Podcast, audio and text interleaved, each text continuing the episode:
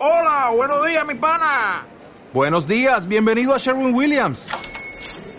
¡Ey! ¿Qué onda, compadre? ¿Qué onda? Ya tengo lista la pintura que ordenaste en el ProPlus app. Con más de 6.000 representantes en nuestras tiendas listos para atenderte en tu idioma y beneficios para contratistas que encontrarás en aliadopro.com. En Sherwin Williams somos el aliado del PRO.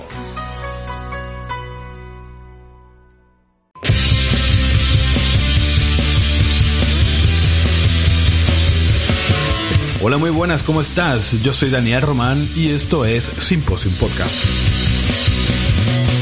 En Symposium Podcast hablamos de vino, hablamos de esa bebida milenaria, de esa bebida tan eh, compleja que tanto nos gusta. Queremos acercar todo este mundo del vino, toda esta, esta cosa que a veces parece tan complicada a ti, a vos, a la gente que está ahí del otro lado, que nos escucha desde Argentina, que nos escucha desde Colombia, desde Perú, desde República Dominicana, desde los Estados Unidos, desde México, desde Chile, desde Brasil, desde Paraguay, desde Puerto Rico, desde Países Bajos. A toda esta gente que nos está escuchando, pues eh, vamos a hacer un programa hoy en especial, eh, porque nos han pedido, vamos a hacer un programa especial respondiendo a preguntas. Lo que pasa es que vamos a ir dosificando esas preguntas para hablar un poquito más inextenso de ellas. Hoy en particular vamos a tocar dos temas, eh, no sin antes recordarles que si se quieren comunicar con nosotros lo pueden hacer a través de Twitter, que es lo que la gente, es el medio que la gente más está utilizando, eh, que es eh, arroba ADER, R, arroba ADR. Entonces a través de esa cuenta podemos canalizar las preguntas, sus preguntas, sus inquietudes eh, y así ir respondiendo eh, a, a, este a estas cosas, ¿no? Que, que se tienen como asumidas en el mundo del vino y que no siempre son eh, las correctas o no siempre son exactamente como nos lo dicen. Eh, entonces también te puedes comunicar con nosotros directamente en iVoox, eh, dejar tu comentario o en eh, a través de Spotify. También el, la, el, el podcast tiene un, un, blog que es Bitis, que se llama el Tasteban. O si ponen en el buscador en Google Symposium Podcast, les va a salir la dirección de el blog. Eh, ahí también pueden escuchar directamente el programa y también dejar comentarios.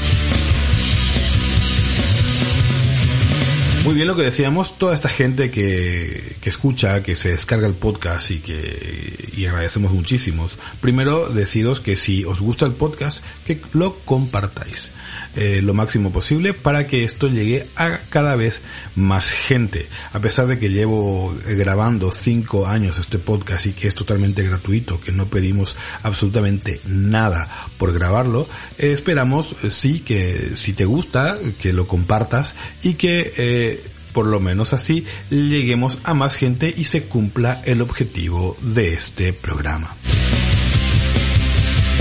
Hoy, como decía, vamos a intentar responder a dos preguntas que se dieron, eh, de hecho se dieron en varios sitios eh, y, y, salió a raíz de un comentario que se hizo en Twitter sobre el tema de descorchar antes el vino, una hora antes el vino, para que se vaya abriendo. Entonces, el primero de los temas que vamos a tocar va a ser este. Eh, voy a intentar ser lo más gráfico posible. Eh, este tema ya lo hemos tocado en otras oportunidades dentro del podcast. Eh, va a haber gente, oh, no, esto ya se habló, ya, pero hay gente que eh, por lo que sea quiere refrescarlo. Y vamos a volver a ahondar un poquito más sobre este tema. Entonces, empezamos diciendo que uno de los grandes enemigos del vino es el oxígeno. El oxígeno lo que hace es deteriorar el vino una vez abierto. Cuando descorchamos el vino, el oxígeno empieza a deteriorarlo. Eh, pero también en esos primeros instantes, en esas primeras horas eh, de que pasan desde que descorchamos el vino hasta que lo consumimos, el oxígeno va a hacer que todos esos aromas que están escondidos dentro del vino se despierten y así podamos disfrutarlo mucho más. Eh, el tema es que en algunas botellas viene inscripta la frase em, descorchar una hora antes de consumirlo y que muchos profesionales, mucha gente o mucha gente que, que sabe de vinos, también nos aconseja hacer esta práctica. Pero ¿esta práctica tiene sentido realmente? ¿Ocurre algo con el vino si lo descorcho una hora antes? Pues la respuesta rápida y fácil es que si únicamente descorcho el vino y lo dejo en la mesa aireándose, no pasa absolutamente nada. O lo que pasa, que seguramente que pasa algo a nivel molecular, es imperceptible para nuestros sentidos. Entonces, eh, no vale de nada descorchar un vino una hora antes. Si solamente lo voy a descorchar, no. Si tengo un vino con un tiempo importante de guarda, eh, que ha estado un gran reserva, que ha estado en una barrica por más de 18 meses y que además ha pasado por botella un tiempo prudencial y que ya tiene un tiempo de, que haya salido al mercado, qué sé yo, un cosecha 2000, un cosecha 95, probablemente necesite airearlo. Para esta operación podemos utilizar simplemente una jarra limpia que no tenga ningún aroma importante penetrante que vaya a interferir con el sabor del vino, una jarra de cristal bien limpia nos puede valer perfectamente, o existen en el mercado eh, ciertos instrumentos que también nos pueden ayudar, desde un decantador simplemente, que esto es una jarra eh, pensada para el vino y la forma que tiene, lo que hace es eh, ayudarme a que la mayor parte del vino, la mayor parte de la superficie del vino esté en contacto con el aire. Por eso tienen esa forma achatada en la base para que el vino, para que el líquido se extienda y esté en contacto con el aire. Otra cosa, hay otros productos en el mercado que son aparatitos que se eh, conectan a la botella del vino directamente o que vamos sirviendo a través de él y también son aireadores. Luego existen unos drop stopping, drop stopping son los cortagotas, ¿no? que también suelen tener algunas cositas en el como alambres o muelles o resortes en la en la zona eh, por donde pasa el caudal del vino y que también ayudan a airear el vino. Si no tenemos un vino muy viejo y que también necesita aireación, simplemente eh, con una copa nos valdría. Las copas de vino, las copas buenas de vino, que son más estrechas en la boca, que tienen una especie de eh, de barriga, ¿no? En la parte más baja y que luego se cierran, una copa tulipán normal, eh, esa nos puede valer perfectamente para airear el vino. No hace falta poner el vino en ningún decanter. No hace falta poner el vino en ningún decantador ni siquiera jarrearlo. Simplemente servir una cantidad prudente de vino y moverlo dentro de la copa. Al, mover el vino dentro de la copa, si no sé hacerlo, porque no es una práctica fácil, yo me he cargado varias camisas e incluso un ordenador moviendo el vino, pues lo que tenemos que hacer es apoyar una superficie fina, eh, firme y lisa y eh, hacer el movimiento apoyando el pie de la copa en esa superficie. Así vamos a, lograr que por la acción de, de, la fuerza centrífuga el vino se pegue a las paredes. ¿Y qué es lo que hace? También aumenta el contacto de la superficie del vino con el oxígeno. Entonces así vamos a lograr oxigenar perfectamente sin necesidad de recurrir a otra eh, a otro instrumento como una jarra, un decanter o estos aireadores que, que se, que se venden actualmente en el mercado, ¿no? Yo creo que eso es totalmente superfluo. No es necesario, a no ser que tengas un vino hiper viejo o un vino que por sus características necesite airearse. Eh, pero son los menos, ¿no? Incluso un Chateau Petrou no necesita un decantador. Yo, he bebido, por ejemplo, eh, eh, vinos de estos que, tienen mucha crianza, una crianza prolongada y que lo, los he servido directamente desde la botella y no ha pasado absolutamente nada. El vino es totalmente bebible, un Barolo, un Bordeaux, un vino de la Borgoña, un vino de la Valpolicella, un vino de Rioja, un vino de la Ribera del Duero. O sea, no necesitan realmente ser aireados en exceso. Eh, ¿Qué pasa si aireo un vino joven? Si un vino joven lo pongo en el decantador, en principio no pasa nada, porque me lo voy a beber. Pero eh, tengo que decir que un vino joven tiene mm, la mayoría de sus de sus componentes se van a unir una vez que vierto el vino en la copa. O sea, el hecho de verter, el hecho de escanciar, la palabra técnica es escanciar, escanciar el vino en la copa, ya va a hacer que ese vino se oxigene. Si le meto en un decanter, en un decantador, posiblemente lo que estoy haciendo es hiperoxigenar el vino y mm, le estoy haciendo un flaco favor a ese vino. Eh, entonces, eh, lo dicho, el, el, oxígeno siempre va a acelerar el proceso de degradación del vino. A pesar de que en los primeros instantes de la apertura de la botella es importante y a medida que voy degustando el vino es importante que el vino se vaya oxigenando, cuando pasa un tiempo esa oxigenación va a hacer que eh, la misma oxigenación va a hacer que el vino se oxide en exceso y vaya perdiendo cualidades. Entonces, sí es importante, pero mucho ojito con qué vino voy a eh, oxigenar en exceso o voy a hiperoxigenar en un decanter. Un decanter es muy bonito, es una, es una pieza que elegante que puede vestir nuestra mesa, pero que no siempre eh, es apto para eh, airear mm, vinos que, que voy a ingerir, ¿no? Los vinos que vamos a consumir. Entonces hay que tener mucho, mucho cuidado. Si simplemente descorcho la botella, tal y como lo dicen en algunos, en algunas etiquetas, eh, realmente no estoy haciendo absolutamente nada es como si no haya descorchado la botella. ¿Por qué? El tamaño de, de una, de la boca de una botella es de unos 20 milímetros más o menos, 2 centímetros, centímetro y medio.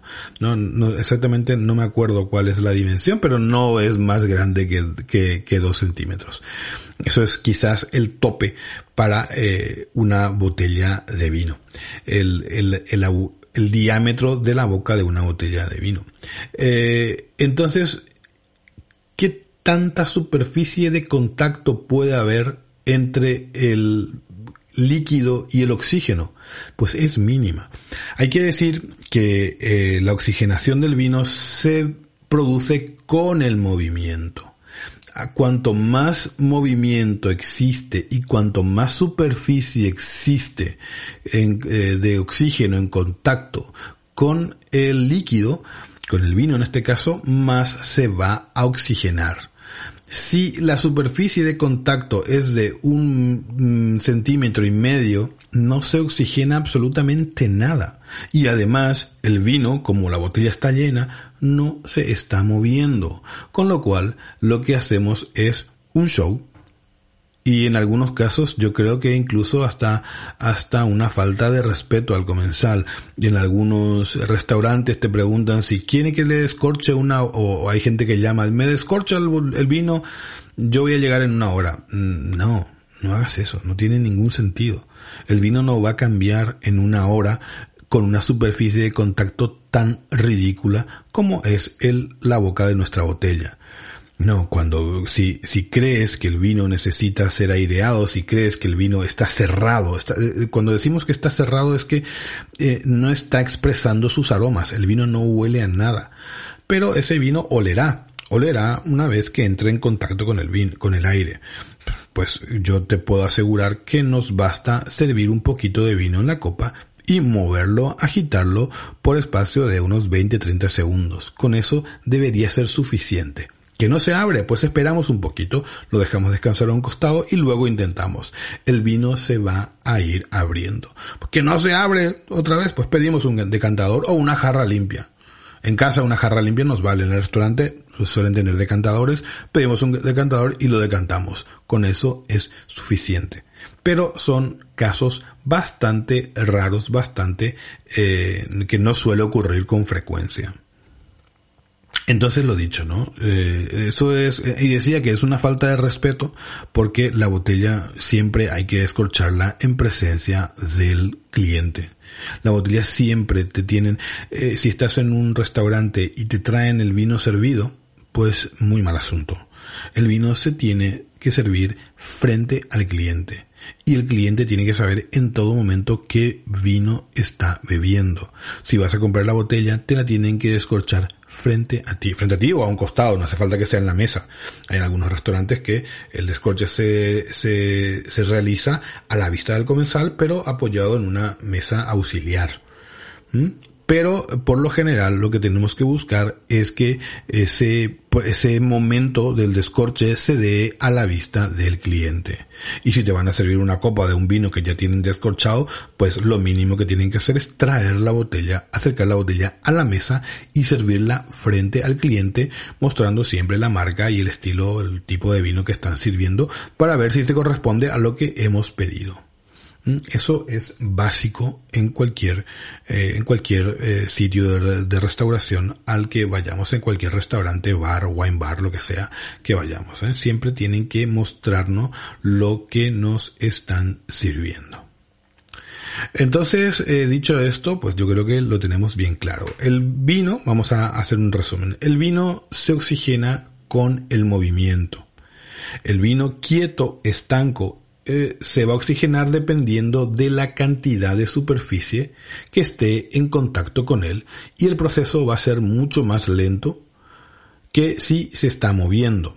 Es el mm, motivo por el cual cuando decantamos, también eh, otra cosa importante que no, que no dijimos y aquí en el resumen vamos a hacerlo rápidamente. Siempre que decantamos tenemos que apoyar el líquido en el cristal del decantador. Entonces, ¿qué va a hacer el vino? Se va a pegar por tensión, una, cuestión física se llama tensión superficial, se va a pegar al cristal y se va a extender.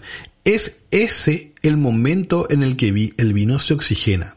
Luego se va a seguir oxigenando una vez que esté en el fondo del decantador que suele tener una forma especial para que la mayor superficie del vino esté en contacto con el oxígeno. Entonces, eh, en una botella cerrada, eh, abierta, simplemente abierta, sin hacer nada, sin moverla, sin, servir vino, sin nada, es muy difícil que el vino se oxigene. Y nos vale mm, para la gran mayoría de los vinos, en un 99,9%, nos vale servir un poquito de vino en una copa y moverlo y agitarlo para que esos aromas se vayan abriendo. Incluso es muy divertido hacer esto en los grandes vinos, pues suelen ir cambiando durante la degustación. Entonces es importante servir un poquito en la copa e ir moviéndola. Eh, y hacerlo esto en frecuencias de tiempo un tanto espaciados para que podamos apreciar cómo va cambiando, cómo va evolucionando el vino en nuestra copa. Eso es muy divertido, además que es muy interesante poder ver esa evolución que hay en el vino que estamos bebiendo.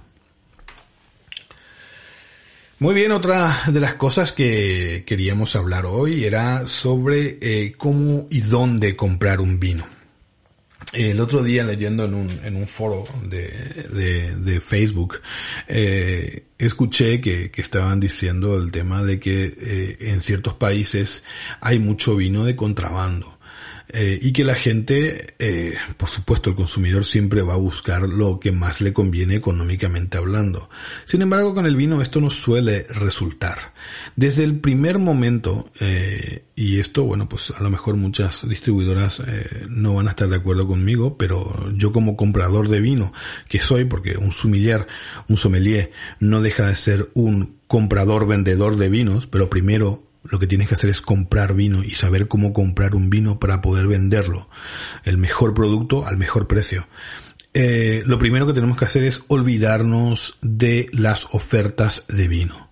Las ofertas de vino siempre tienen un motivo y no suelen ser nobles. Eh, ¿Por qué digo esto? Porque salvo que estemos frente a alguien que sea amigo nuestro y que nos diga, bueno, pues yo te voy a hacer un descuento en este vino porque quiero que lo pruebes y que tú confíes en esa persona, estas ofertas de vino suelen ser porque el vino o ya está por salir de su momento óptimo de consumo, o ha sido maltratado y tiene un quiebre, o el vino no está en un 100%.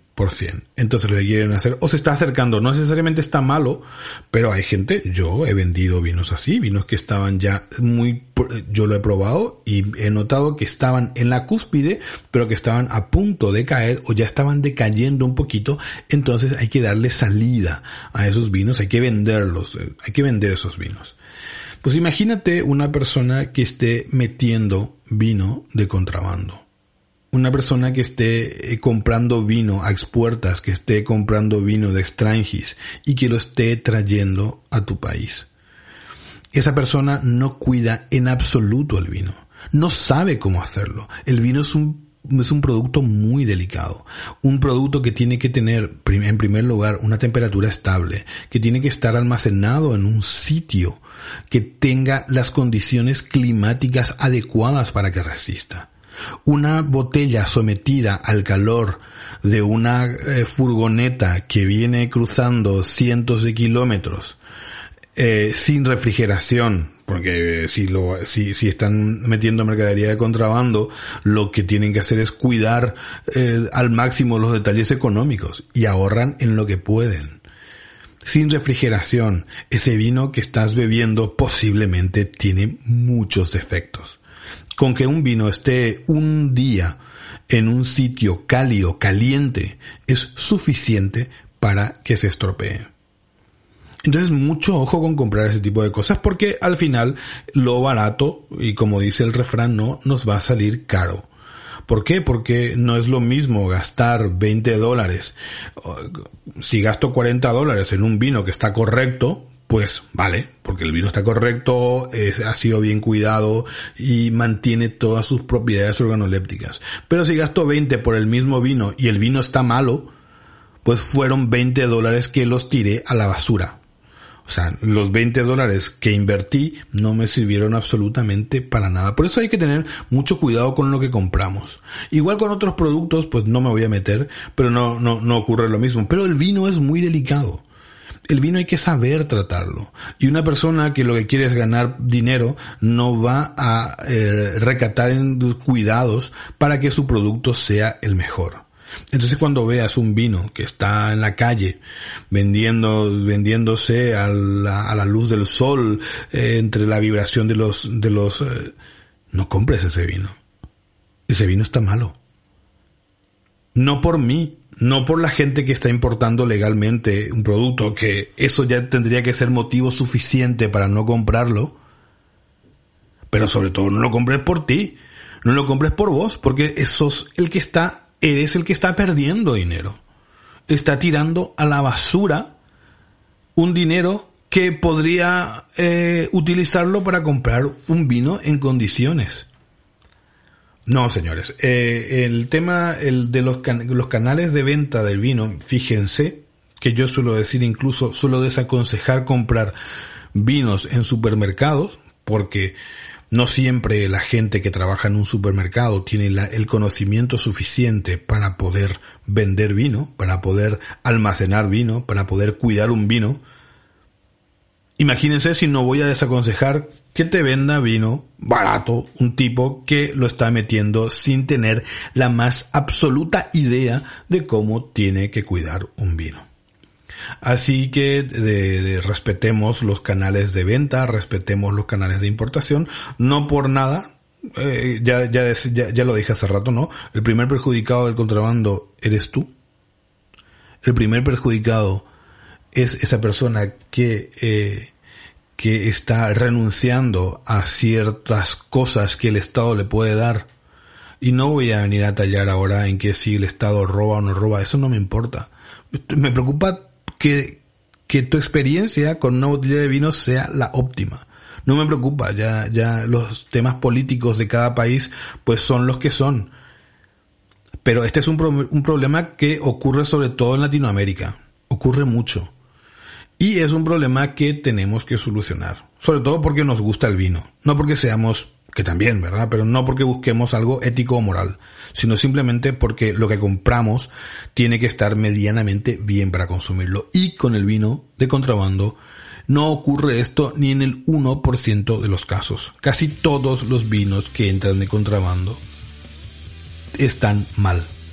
No están bien porque han sido mal cuidados. Y estos eran los temas que queríamos hablar, de los que queríamos hablar. Queríamos eh, hacer un poquito hincapié en, estas dos cosas. Primero, en el tema de la oxigenación del vino en una botella abierta. Eh, y segundo, en la eh, adquisición de vinos por canales que no son los tradicionales o que no son los mejores. Decíamos que siempre que compres vinos intentes hacerlo por canales profesionales, en donde te atienda una tienda especializada, en donde te atienda una persona que sabe de vinos, que sabe lo que está vendiendo sobre todo, ¿no? Porque la, tu experiencia va a ser totalmente diferente a que si compras vino de un amigo que lo trajo de otro sitio estas cosas no suelen salir bien porque pues la gente no tiene el conocimiento suficiente como para poder cuidar una botella de vino y créanme que es crucial y muy importante. Señoras y señores, esto fue un capítulo corto de lo que es eh, eh, Podcast. Eh, así que lo dicho, eh, a toda esta gente de todas partes del mundo que nos escucha, sobre todo este, el episodio de hoy, eh, la segunda parte sobre todo fue casi exclusivo para Latinoamérica y para toda la gente que tiene ese problema de productos de contrabando, de vino de contrabando sobre todo, pues fue dedicado a ellos, ¿no? a explicar un poquito por qué no deberíamos comprar esos vinos. Eh, eh, y dicho esto, eh, pues me despido de ustedes, me despido, me despido de vosotros, no sin antes invitarle que participéis en la, en las tertulias que se suelen formar en Twitter eh, y que dejéis vuestros comentarios en en en o en Spotify. No sé si en Spotify se puede dejar comentarios, pero bueno, dejéis vuestros comentarios y que compartáis el podcast si os gusta. Y si no os gusta, igualmente lo podéis compartir. Así eh, tocamos un poquito las narices. Muy bien, señores y señores, esto lo dicho, esto fue Simposium Podcast y nos escuchamos la próxima Adiós.